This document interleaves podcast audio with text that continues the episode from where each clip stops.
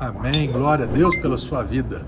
Mais uma, um momento juntos onde a palavra do Senhor eu tenho certeza e confio na palavra, ela vai fazer algo na sua vida nesse exato momento e a partir do momento em que você recebe e crê essa verdade, nessa verdade. Salmo 107, versos 19 e 20 diz então: Na sua angústia clamaram ao Senhor, e ele os livrou de suas aflições enviou a sua palavra para curá-los e para salvá-los de sua extinção ou daquilo que lhes era mortal. Na sua angústia você tem clamado ou buscado quem?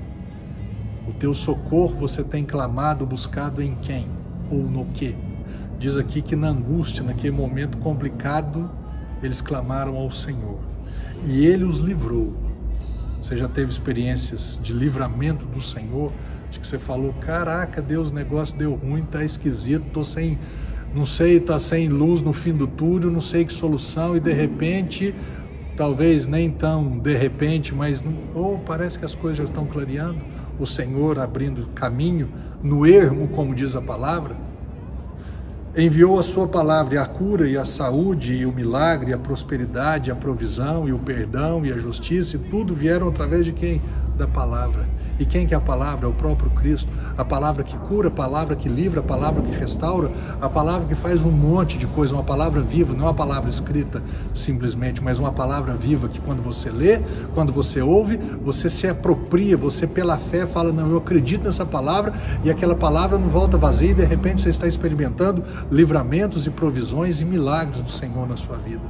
E eu declaro sobre a sua vida essa verdade, que você experimentará sim, a partir do momento em que você ouvir e você acreditar nessa palavra, você confiar que Deus é poderoso para fazer o que você tem pedido ou pensado muito mais além, você experimentará de livramentos e milagres, interferências e intervenções divinas, que você poderá testemunhar você poderá contar para as outras pessoas o que Deus tem feito, o que Deus fez na sua vida, como Deus te livrou, como Deus te libertou, como Deus te curou, em o nome de Jesus.